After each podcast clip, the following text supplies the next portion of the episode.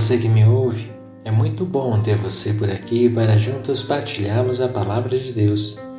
O texto para a meditação de hoje está no livro de Provérbios, capítulo 26, verso 15, que diz assim: O preguiçoso põe a mão no prato e não quer ter o trabalho de a levar à boca. Preguiça. Eu tinha um amigo de trabalho que dizia que aos fins de semana e feriados ele gostava de acordar mais cedo para ficar mais tempo sem fazer nada. Brincadeiras à parte, mas a preguiça é um mal que atinge muitas pessoas. E nesse capítulo de Provérbios 26, dos versos 13 a 16, ele vem trazer algumas situações em que o preguiçoso se mete. Leia aí na sua casa para você acompanhar. O que eu quero frisar nesse verso 15 é que ele está falando sobre alimentação. O preguiçoso põe a mão no prato e não quer ter o trabalho de a levar à boca. Eu quero trazer isso para a vida espiritual, a nossa alimentação espiritual. A palavra é o nosso alimento. E muitas pessoas, o mal de muitos, é que tem preguiça de se alimentar da palavra até pega um versículo, um texto aleatório, mas não quer se dar ao trabalho de pesquisar, de estudar, de meditar, de refletir, de fazer uma aplicação pessoal daquele texto à sua vida. É um trabalho muito grande para ele.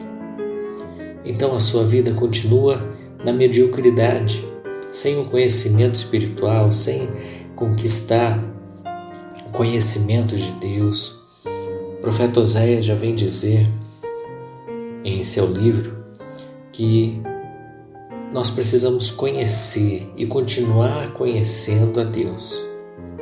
O povo perece, o povo é abatido por falta de conhecimento. Esse texto ele é muito ilustrativo para o nosso foco de hoje, porque essa é uma realidade muito grande. Nós temos na internet mestres da palavra, pregadores muito bem conceituados, que explicam com clareza acerca da palavra de Deus. E muitas vezes está ali a um clique e nós não temos a iniciativa de buscar esse conhecimento.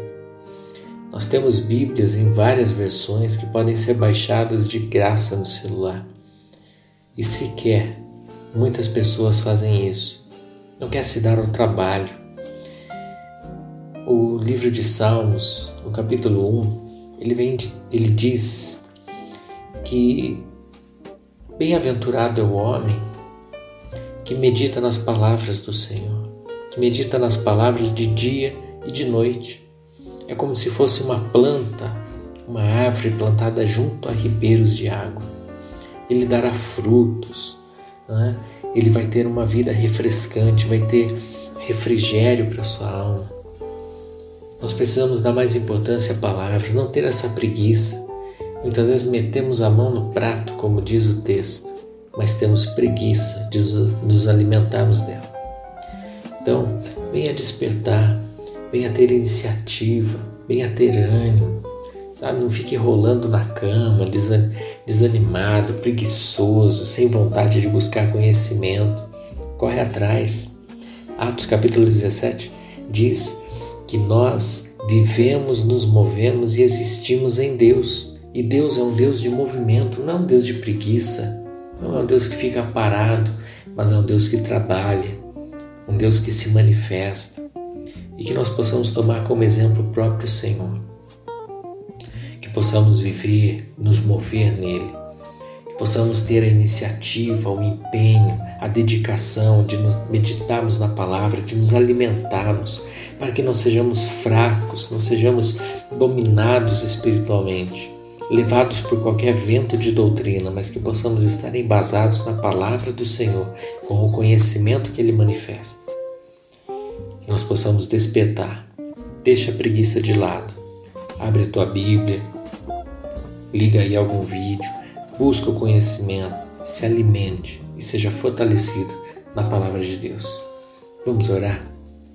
Senhor, não queremos ser preguiçosos, não queremos passar a vida pendurados em algum lugar, sem nos movermos, sem chegarmos a algum lugar, sem nenhum avanço. Mas queremos poder nos mover no Senhor e nos alimentarmos, nos fortalecermos, estarmos edificados na Tua palavra. Possamos buscar o conhecimento, que possamos dar ouvidos à Tua voz, que possamos estar atentos ao que o Senhor tem para dizer através da Tua palavra. Nos leva, Senhor, a ouvir pregadores e mestres da palavra com um bom conteúdo para ser ministrado em nossas vidas. Que deixemos de lado qualquer vento de doutrina, qualquer bobagem que venham pregar acerca da palavra, corrompendo a palavra, mas que possamos ouvir o Evangelho verdadeiro, puro do Senhor. Deixemos de lado as buscas pelas conquistas materiais, pelas riquezas e os bens desse mundo, e que possamos dar ouvidos àqueles que nos levam na direção do céu, ao encontro do Senhor, a uma vida de humildade, de mansidão, de comunhão com o Senhor e com os irmãos. Em nome de Jesus eu oro. Amém. Deus abençoe sua vida. Um grande abraço.